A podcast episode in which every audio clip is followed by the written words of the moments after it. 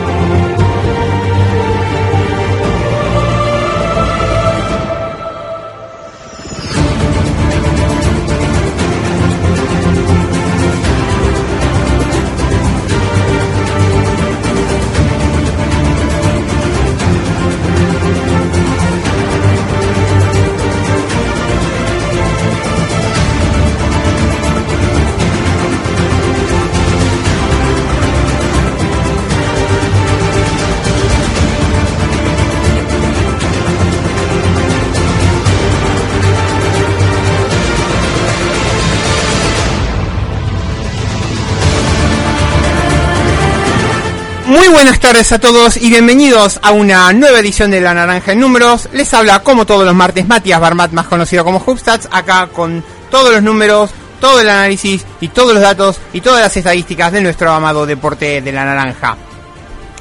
Y como siempre acá, bueno, eh, eh, obviamente saludar a nuestro operador Leo Margo, acá a Fede Toral, Ison Patoco, Luli Romero que pinuto para las pibas.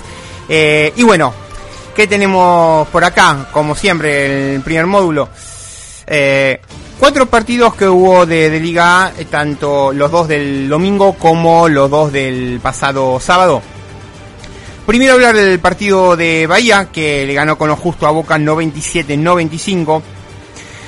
Uh, interesante partido de Cayo de Sousa, 19 puntos en tan solo 23 minutos saliendo de la banca.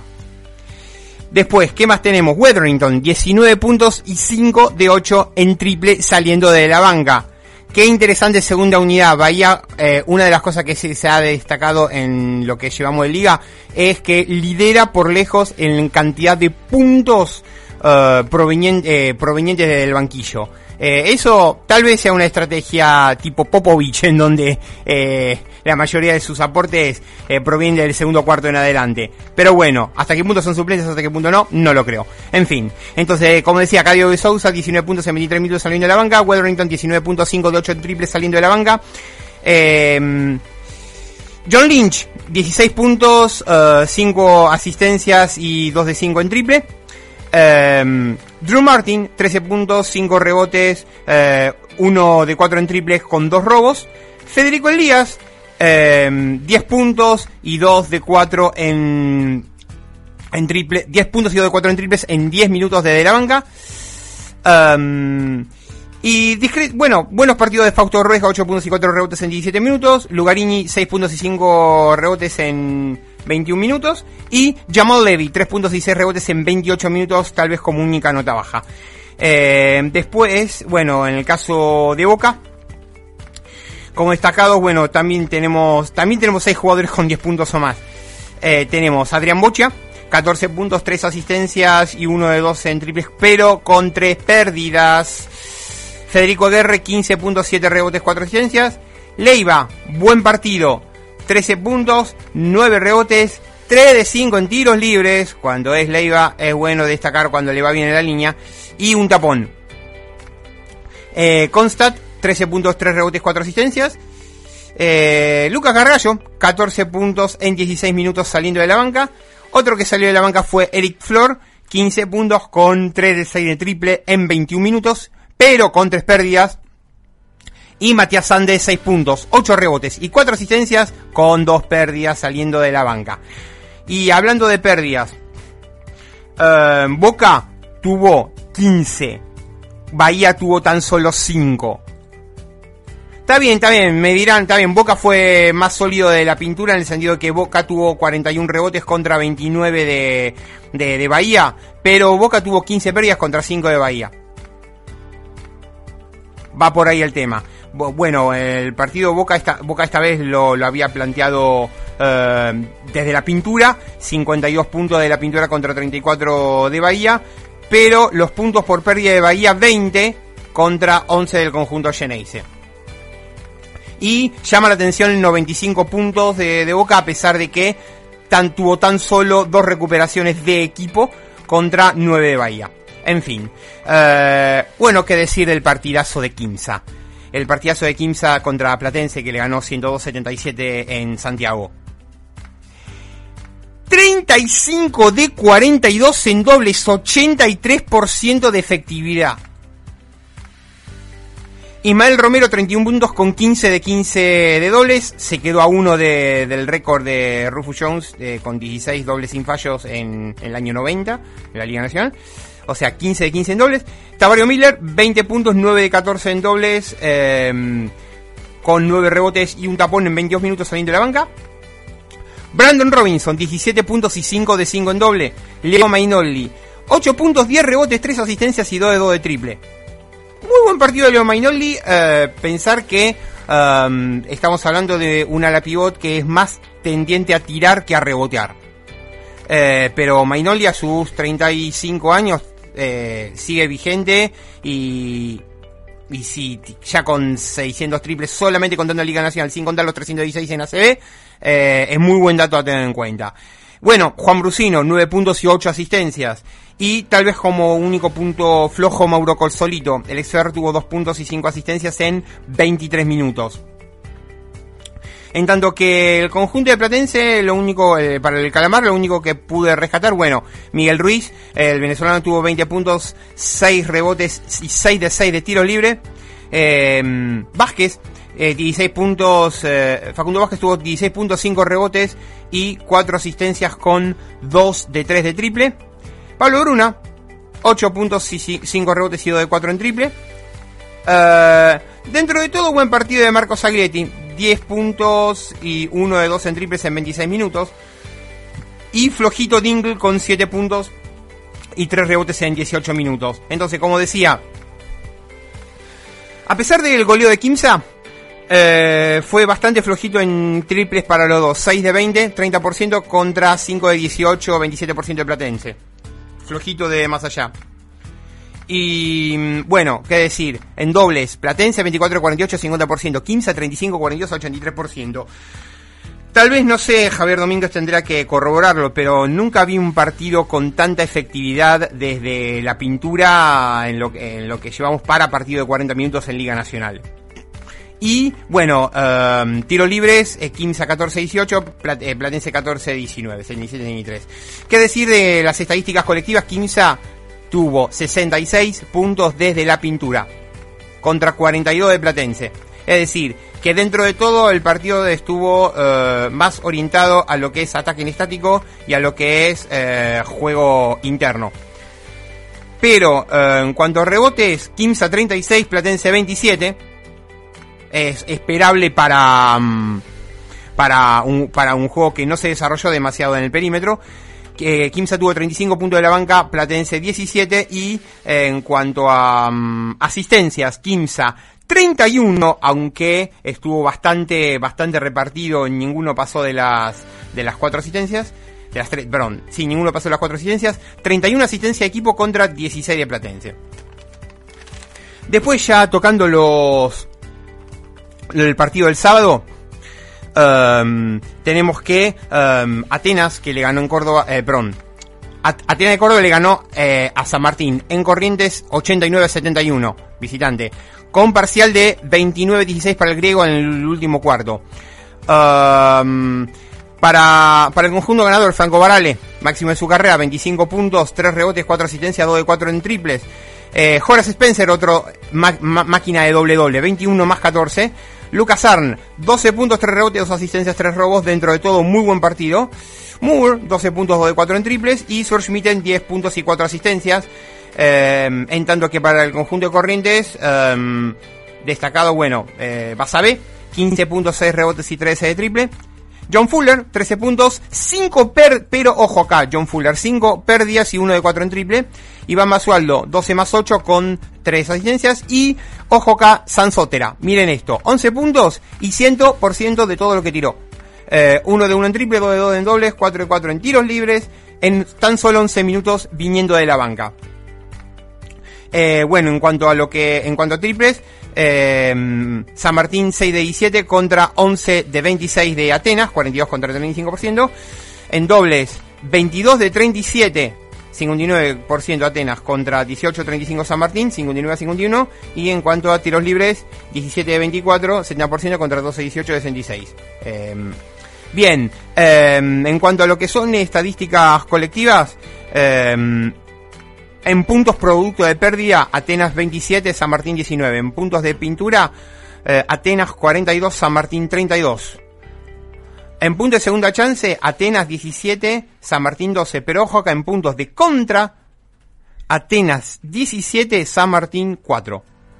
Eh, San Martín tuvo la friolera de 22 pérdidas.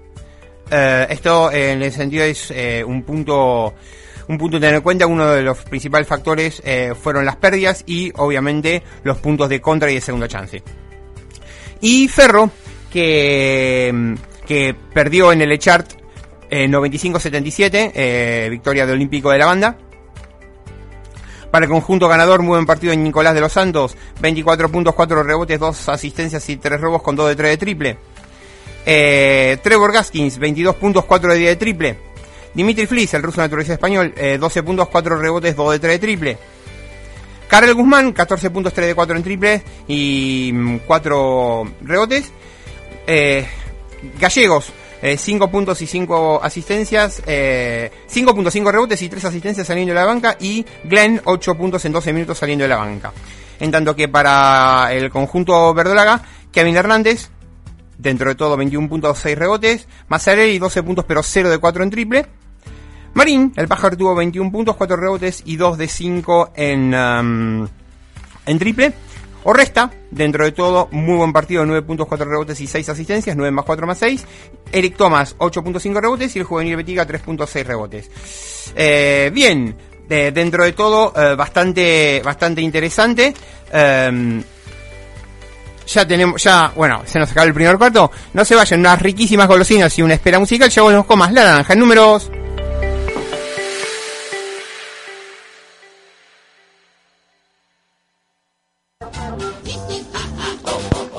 Golosinería Don Jaco. Golosinas todo el año.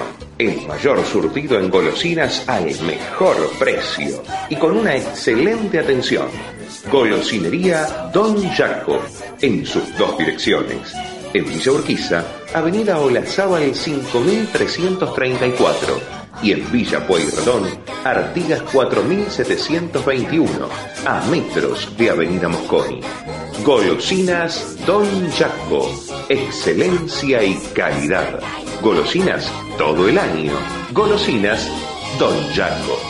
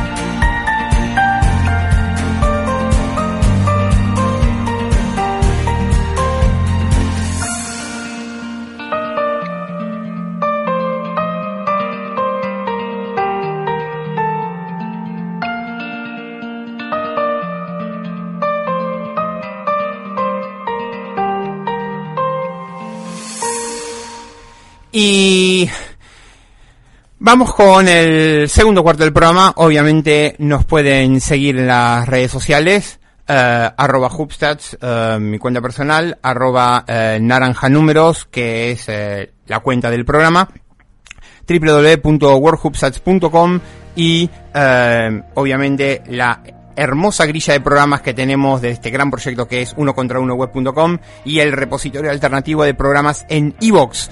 Hoy tenemos eh, conexión con Málaga, con España. Nuestro gran amigo Daniel Merida Barquero, de, de acá, eh, el especialista en eh, básquet latino. Eh, por cierto, eh, mientras esperamos... Sí, mientras esperamos... Bien. Eh, ¿Qué sorpresa que tenemos, Dani? ¿Estás ahí, no? Eh, aquí estoy, Matías. Buenas tardes por acá, buenos días, ¿no? Por allá, más o menos. Bien, buenas, buenos días de Buenos Aires, buenas tardes, noche de Málaga. Eh, tenemos aquí a nuestro gran experto en baloncesto latinoamericano, Dani Media. ¿Cómo andás? Para mí es un gran honor, un gran placer eh, volver a tenerte, aunque más no sea en conexión virtual. Eh, estoy, estoy contento por cómo es que se desarrolló, por ejemplo, esta edición de, Liga Mexicana. Eh, en la final, eh, ahora Soles contra Fuerza Regia que en el primer partido que ganó 81-78 soles, que con 21 puntos de Daniel Amigo, 18 de Flowers, 23 de Martínez. eh, ¿Qué cuentas? eh, eh, y bueno, el acá el 93-71 del segundo partido. Eh, también con, bueno, 25 puntos de General Kindele eh, contra 21 puntos de Parker. ¿Qué, qué contás? ¿Qué, qué te parece eh, eh, cómo se presenta esta edición de la Liga Mexicana? Pues yo, por suerte, como dice, vendiendo un poco, tirando, barriendo para casa, es la cuarta final al hilo con donde se enfrentan dos entrenadores españoles, Paco Olmo por el lado de Fuerza Regia Y Van Denis por por el caso de Soles. Sí, sí. Y, y la verdad es que si bien Soles por su lado del cuadro, por, eh, por la conferencia oeste, fue el líder y la teoría dice que él que tiene más posibilidades de llegar a la final, me sorprendió por parte de, de Fuerza Regia que, que no, no quedó tan alto y ni tuvo una, una fase regular, tan regular propiamente dicho, y en cambio se ha cargado a los dos mejores de, de su conferencia. Se cargó a Mineros de Zacatecas y a Dorados, que fue la sorpresa de la temporada. Pero la verdad es que en el caso este de, el equipo de, de Monterrey tiene una base de jugadores que ya llevan varios tiempos, si no jugando juntos, jugando con Paco Olmo y se conocen, y, de- y tanto una base de jugadores mexicanos como de, de importados que suelen, suelen ser siempre más o menos los mismos, los Javier Mojica, David Huerta, Yelena Quindele que tú mencionabas. Entonces, eso se nota. Y luego, por el lado de Sole, siempre, siempre tiene muy buenos refuerzos, eh, como el John Flower que tú comentabas, un Lou Martínez, el mexicano que, que va creciendo año a año, Daniel Amigo que se está probando en una liga más, Daniel Amigo, juega como nacional. Sí, Eh, eso ese es extraño, yo no, no sabía esa condición y al final pues tiene la suerte que puede jugar allí como nacional y es un, un antes porque no hay tantos pivos de su altura en, eh, en México y para, para Suárez ha sido buen, un buen punto, aunque ha salido la, mayoría de los partidos ha salido desde la segunda unidad, desde la, desde la banca. Sí, es que una de las cosas que casualmente dijo Nicolás Casalánguida, que el técnico de Aguacateros, eh, cuando a su regreso acá, cuando después de haber perdido en semifinales eh, contra Soles, eh, en ese, eh, él contaba que si bien los extranjeros que contrataron fueron de relativamente buen nivel, eh, sobre todo con el poderío económico que está teniendo día la Liga Mexicana, los nacionales mexicanos no están teniendo un buen nivel dentro de todo y aparte el estilo de la liga es como un poquito más NBA, no es tanto como, no, no, no- no hay tanta preparación de, de entrenamientos, no hay tanta preparación, o sea, se dirige más de lo que se entrena, es otra, como otra planificación, aparte son 36 partidos en un, en tres meses, es como la liga puertorriqueña en el sentido que está por empezar. Sí, el, eh, el problema, entre comillas, el, inconveniente en este caso que tiene México es que es un país muy grande, los desplazamientos son muy grandes y eso eh, a un ritmo normal de competición te, te impide mucho, te impide mucho el- una preparación normal. Aparte de lo que es el, el seguimiento y el desarrollo de jugadores, no es tan fácil en, eh, si eres entrenador en una provincia, en una región, no es tan fácil desplazarte en territorios tan grandes. Eso mismo me comentaban algunos entrenadores allí y, se nota, pero creo que el, eh, esta, regularidad, este crecimiento de la liga con más equipos, aunque a corto plazo no haya tantos jugadores mexicanos destacando, pero sí al final le va a venir bien si se consigue mantener este nivel de la liga y este alto número de, de, equipos y de, al final es de, trabajadores, de jugadores que están eh, jugando, evolucionando y creciendo al mismo ritmo que la liga. Dani Fede Toral te saluda, ¿cómo estás? Saludos, Fede. ¿Todo bien? Sí, todo bien aquí muy bien. Una, semana más entrando con vosotros, que, es un placer siempre, un ratito de charla de baloncesto. Dani, siempre eh, me surge una, de las grandes dudas que tengo con respecto al básquetbol de México, particularmente, eh, ya que están hablando de México, es si estás de acuerdo o no con respecto a la contratación de jugadores para ya las instancias de playoff. Me hizo mucho ruido lo de Aquindelé, digo, Fuerza Regia no es el mismo equipo con Aquindelé y sin Aquindelé, ¿no? Sí, pero hay que, tener en cuenta que el, eh, digamos que es un fijo en los últimos años y tenía compromiso en otro, no recuerdo, está jugando en otro, en otro lugar y no ha podido jugar hasta, hasta esta última instancia. Y de hecho, cuando estaba Kindle con Fuerza Regia, eh, ha sufrido mucho en la posición de pie porque eh, no, ha encontrado nunca un reemplazo a la altura y aunque Anosique, que fue el que ha estado jugando gran parte de la temporada, ha estado a buen nivel, no ha encontrado en los últimos tiempos cuando no ha estado en con Fuerza Regia, no ha encontrado un jugador que, digamos que haga olvidar que el, que el nigeriano no está en el equipo. Lo que pasa que Dani me hizo ruido con respecto a que jugó contra Fuerza Regia para Real Estelí y después terminó jugando en Fuerza Regia, más allá de que jugó en la liga local.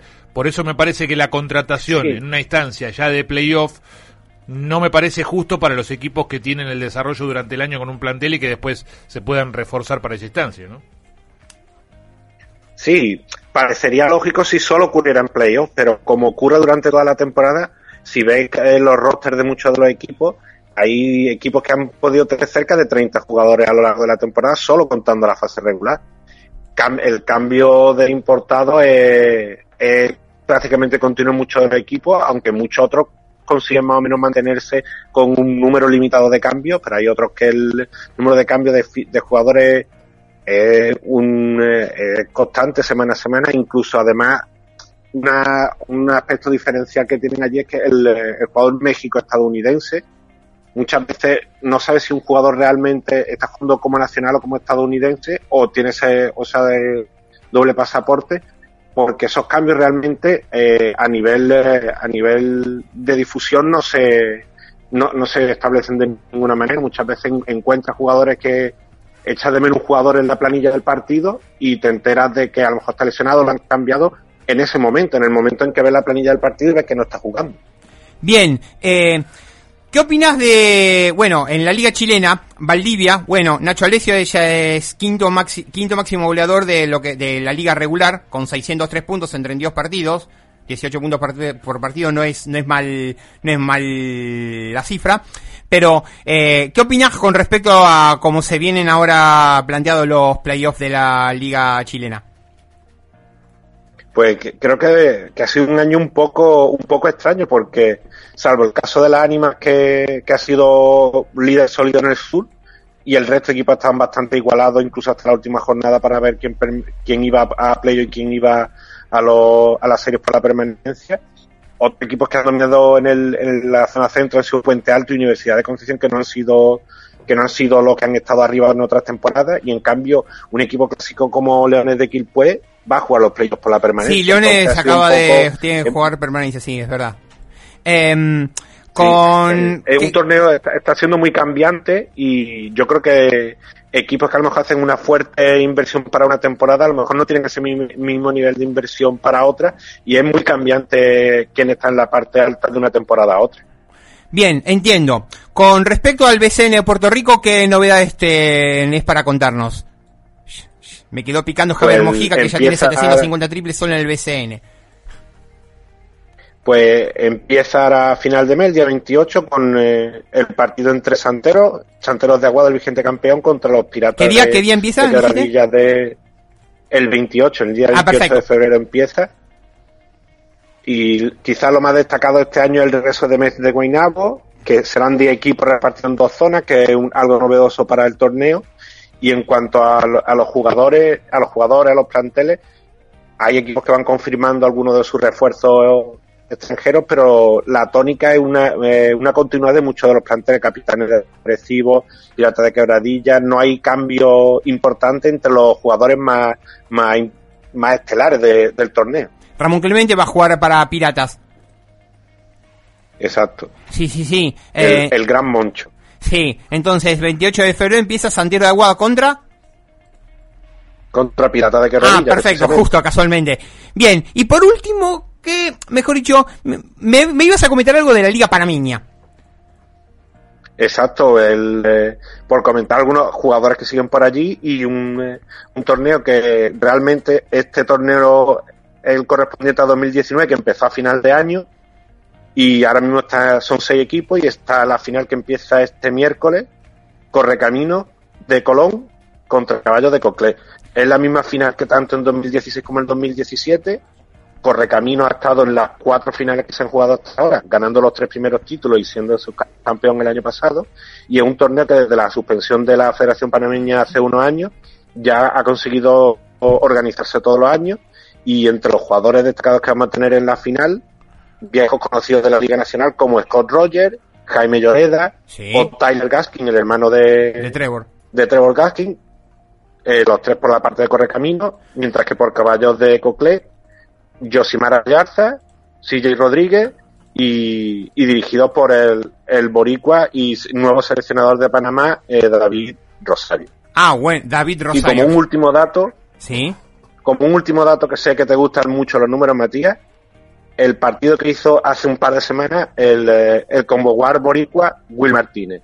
54 puntos, 8 rebotes y 10 de 10 en triples. Bueno, pero convengamos que la Liga Panameña es dentro de todo chiquita, seis equipos a tres ruedas, 15 partidos, semifinal y final mejor de tres. Pero hablando de suspensión, eh, ¿te enteraste que suspendi- eh, suspendieron la de MEVA, la Federación Mexicana? Eh, y, y a pesar de y a pesar de eso, eh, los jugadores eh, de la selección mexicana eh, les, permiti- les permitieron jugar las eliminatorias para la AmeriCup 2021, eh, que se van a empezar ahora a fines de febrero, en la semana que viene, y también eh, la mm, que los jugadores para 3x3, eh, las eliminatorias de AmeriCup de 3x3, tanto masculino como femenino, eh, que se van, a se van a disputar en mayo de 2021 en Guadalajara, Jalisco, y, eh, y tanto el plantel masculino como el femenino les permitieron eh, participar. Algo comentaron eh, en el diario Proceso en México que la presidenta de MEVA, eh, Xochitl, no me acuerdo qué, sí, eh, Lagarda. Exacto, Xochitl no sí. Bueno, que hubo, sin- sí, una, hubo una irregularidad con respecto a cuatro asociaciones estatales, eh, las cuales, eh, bueno, el, resultó que aprobaron unos, los estatutos sin registrarlos debidamente dentro de la asociación y luego esas cuatro asociaciones estaduales y que cometieron esa irregularidad denunciaron ante la FIBA y a todo esto la FIBA eh, reaccionó y sa- sancionó a la Federación Mexicana. Eso por lo menos es lo que se dice. ¿Tenés alguna información al respecto? Sí, eh, recientemente está intentando contactar y recabar alguna información, pero ahora mismo hay un poco de, no hay ningún comunicado, digamos, oficial y se está a la espera porque si no, creo que era mañana por la tarde se presentaba un nuevo seleccionador y se está esperando si en ese momento ya se iba a aprovechar para dar explicaciones sobre lo sucedido o dar la, la postura del oficial del baloncesto mexicano. Hasta ese momento, de momento esa, esa rueda de prensa se mantiene, no se sabe si se cancelará o no se cancelará. De momento, 24 horas después de conocerse la suspensión, no ha habido ninguna reacción por parte de los estamentos oficiales del, del baloncesto tricolor. Dani, la última de mi parte. ¿Qué sabes del básquetbol de Venezuela? Uy, bueno, la- yo creo que, que sabe. Buena pregunta. Fue la pregunta más Pues, difícil de tu yo- carrera. Pues el, yo creo que es el mismo problema de todos los años.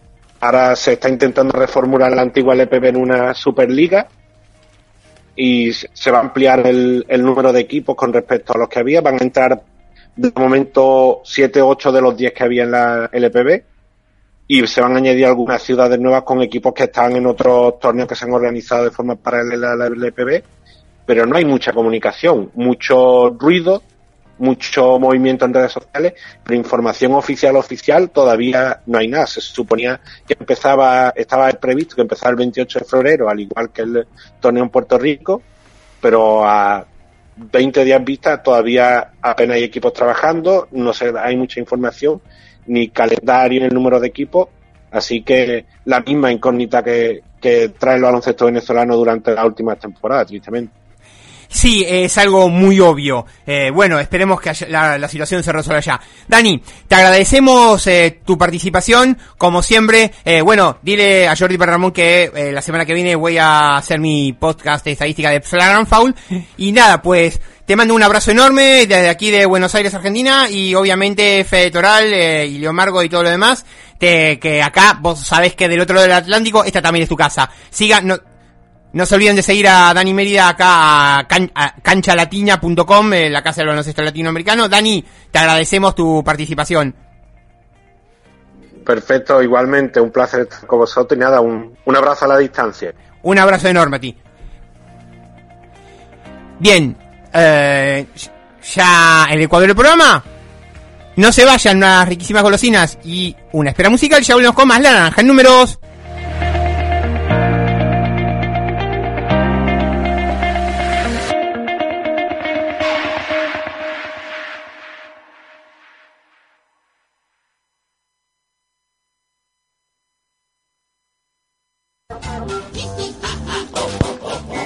Golosinería Don Jaco. Golosinas todo el año. El mayor surtido en golosinas al mejor precio y con una excelente atención. Golosinería Don Jaco. En sus dos direcciones.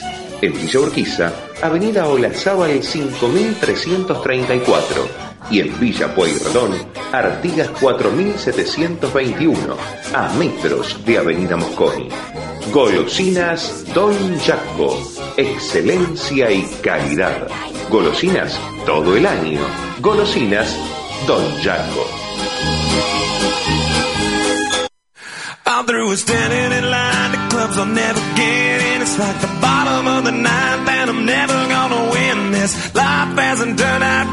The way I want it to be. Tell me what you want. I want a brand new house on an episode of Cribs and a bathroom I can play baseball in. And a king size tub big enough for 10 plus me. What you need? I'll need a, a credit card that's got no limit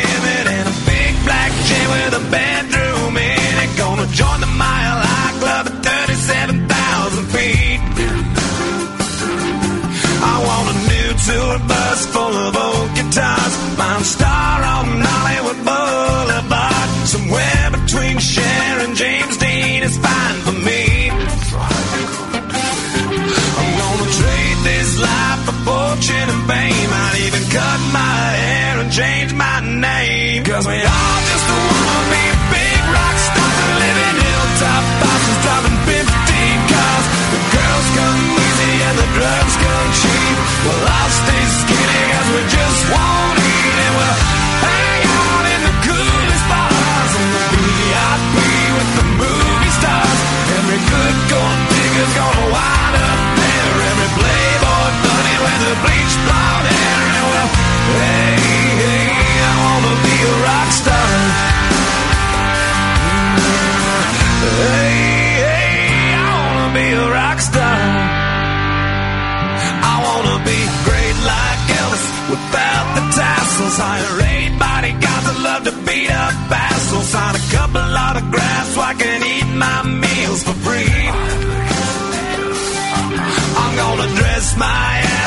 latest fashion. Get a front door key to the Playboy Mansion. Gonna date a centerfold that loves to blow my money for me.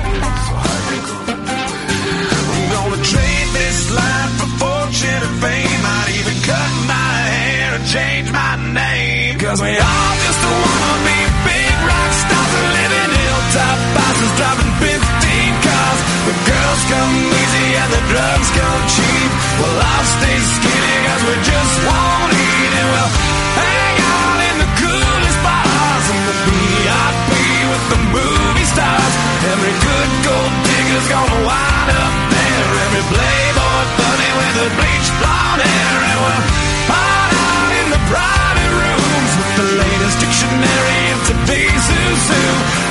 you it.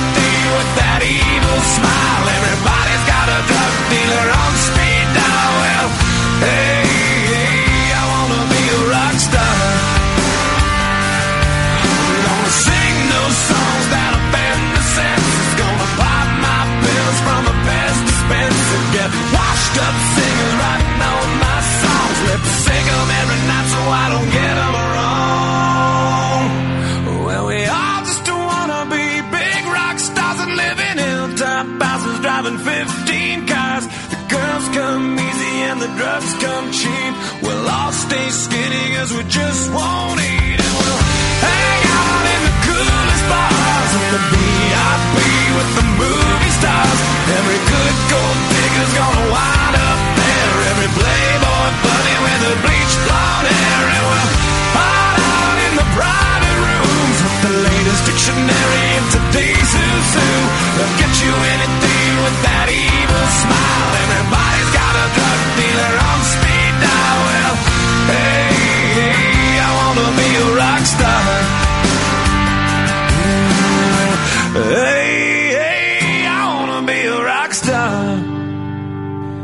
Bien, y como, como siempre, eh, acá disfrutando de, de la buena música, acá Rockstar, eh, y bueno, nada, que como siempre inauguramos nuestro tercer módulo con eh, la información de la NBA, pero antes, antes vamos a unas perlitas, de unas perlitas a- acá a nivel local.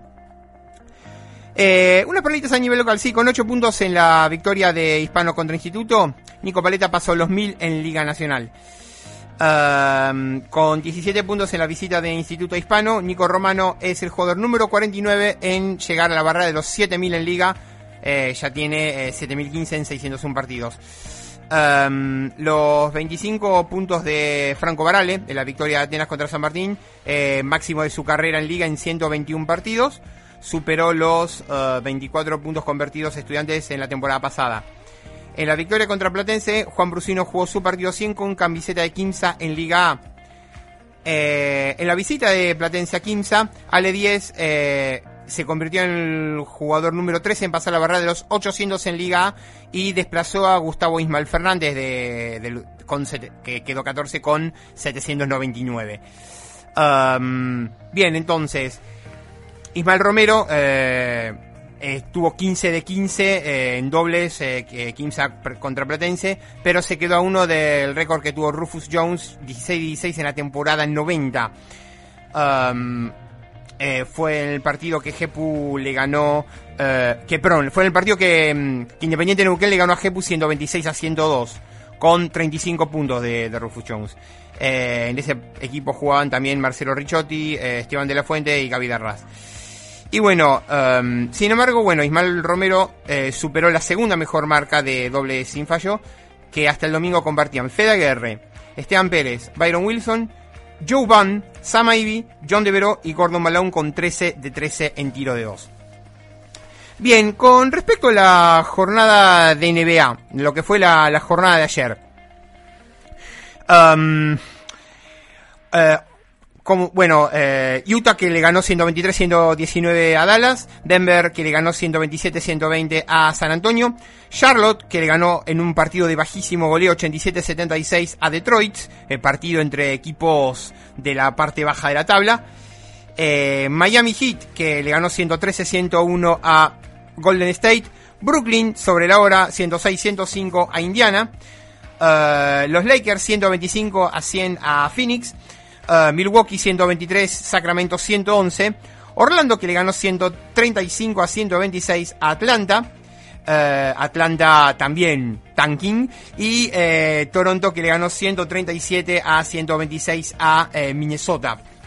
Bueno, como destacados en la mm, en la jornada de ayer, eh, Oji eh, Toronto contra Minnesota, 25 puntos, eh, 12 rebotes, 3 asistencias con 10 de 13 en tiro de campo. Tim Hardaway Jr. en el partido Dallas-Utah, 33 puntos, 3 rebotes, 3 asistencias y 5 de 10 de triples. Um, Dom, eh, Domantas Sabonis eh, en el partido Indiana-Brooklyn, 23 puntos, 10 rebotes, 11 asistencias. Ya estamos hablando de triple doble, sí señor. Um, Pascal Siakam, el camerunés, en el partido Toronto-Minnesota, 34 puntos, 6 rebotes, 5 asistencias y 6 de 8 en triples. Um, Nikola Vucevic, eh, Orlando contra Atlanta, 24 puntos, 9 rebotes, 9 asistencias. 2 de Milwaukee contra Sacramento. Eric Bledsoe, 28 puntos, 8 rebotes, 8 asistencias. Y Chris Middleton, 28, 11, 8. Um, después, eh, Paul Millsap, en el partido de Denver-San Antonio, 22.7 rebotes, 3 asistencias con 2 robos. Eh, Jimmy Butler, Miami contra Golden State, 21 puntos, 10 rebotes, 5 asistencias y 4 robos. Y la Marcus Aldrich, eh, San Antonio contra Denver, 33 puntos, 6 rebotes y 5 asistencias. Em, por cierto, la racha de mayor cantidad de victorias con 105 o más puntos anotados en cada partido, escuchen este dato. Em, Toronto es la quinta racha con 15 partidos o más. Los Lakers ganaron 17 partidos al hilo con 105 puntos o más desde el 9 de noviembre del 71 al 10 de diciembre del 71. Boston eh, ganó 16 partidos desde el 28 de noviembre del 59 al 28 de diciembre del 59. Milwaukee Bucks ganó eh, con, con Karim Abdul-Jabbar todavía en los Bucks eh, desde el 24 de octubre del 70 al 25 de noviembre del 70, 16 partidos al hilo con 105 puntos o más. Golden State en la temporada del 73-9 del 12 de diciembre de 2015 al del 12 de noviembre de 2015 al 11 de diciembre de 2015 y Toronto Raptors eh, que ya tiene ni más ni menos que 15 partidos al hilo con 105 puntos o más desde el 15 de enero de este año. Hay que recordar que en la, en la racha de los Lakers de la 71-72, la racha de los Celtics de 59-60 y la racha de los Milwaukee Bucks 70-71, esos tres equipos salieron campeones de liga. Eh, con respecto a, mm, a Nikola Mirotic, que por cierto hoy cumple hoy cumple 29 años, el montenegrino naturalizado español, como también cumple 55 años Marcelo Milanesio. Eh, bueno, con respecto un dato con respecto a Nikola Mirotic, eh, con respecto a puntos por partido en lo que llevamos de Euroliga, mínimo 10 partidos jugados, Nico, eh, está cuarto con 18,8 puntos. Eh, primero Shane Larkin, el recientemente naturalizado turco para NWFs, 21,8 puntos en 22 partidos. Alexei Shved del Khimki, 21,2 en 21. Mike James del CSK, 21 puntos en 23. Mirotic de Barça, eh, 23 partidos, 18,8 puntos. Y quinto, Nando de Coló, eh, 17,3 puntos en 19 partidos para Fenerbahce. Después, eh, con respecto a algunas algunas perlitas eh, con respecto al tema de, de, de NBA. Um, la menor cantidad de partidos necesarios para alcanzar 40 doble dobles en una sola temporada para los Pacers, precisamente estamos hablando de Domantas Sabonis.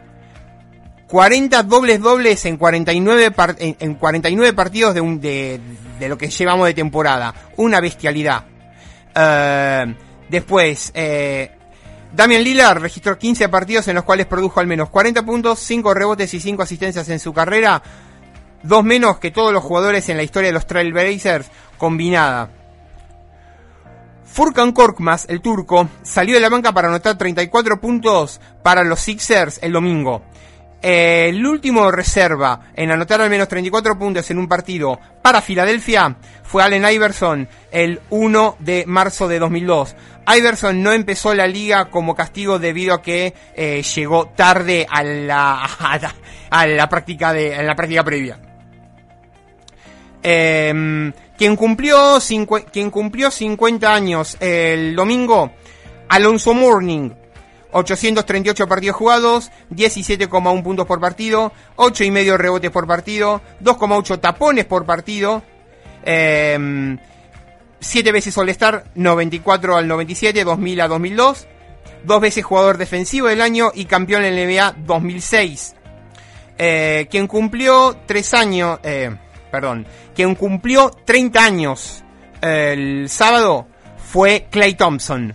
615 partidos jugados, 11.995 puntos, 19 y medio por partido, 3 y medio rebotes por partido, eh, 2,3 asistencias por partido, eh, 1.760 triples, eh, 41,9% de más allá, 5 veces All-Star de 2015 a 2019 y salió campeón 3 veces con los Warriors, 2015, 2017, 2018, está todo el año parado.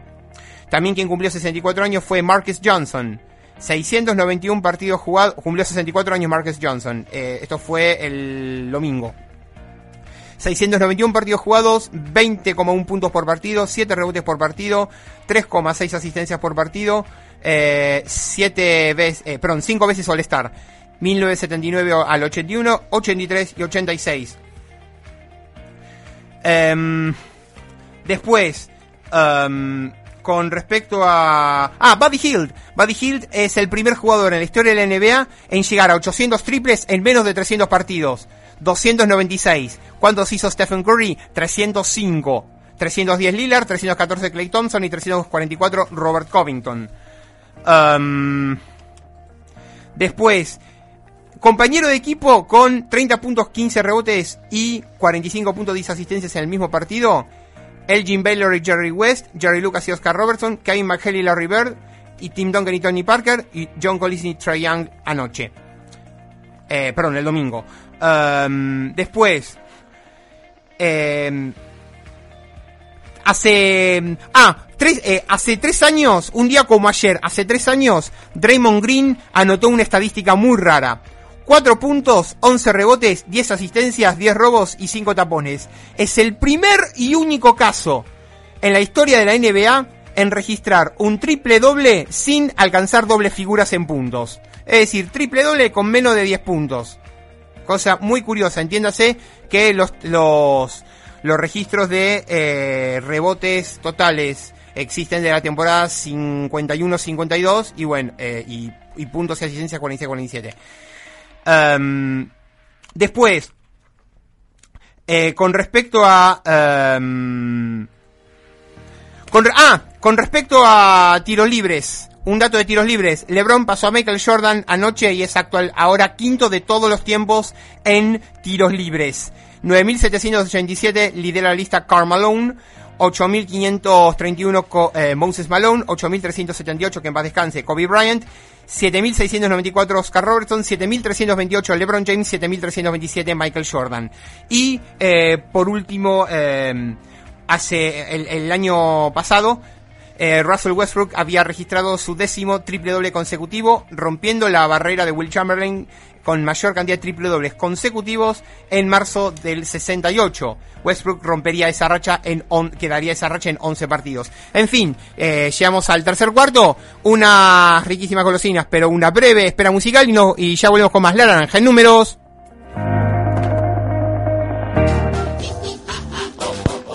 Golosinería Don Jaco. Golosinas todo el año. El mayor surtido en golosinas al mejor precio y con una excelente atención. Golosinería Don Jaco. En sus dos direcciones. En Villa Urquiza, Avenida Olazábal 5334 y en Villa Pueyrredón, Artigas 4721, a metros de Avenida Mosconi. Golosinas Don Jaco, excelencia y calidad. Golosinas todo el año. Golosinas Don Jaco.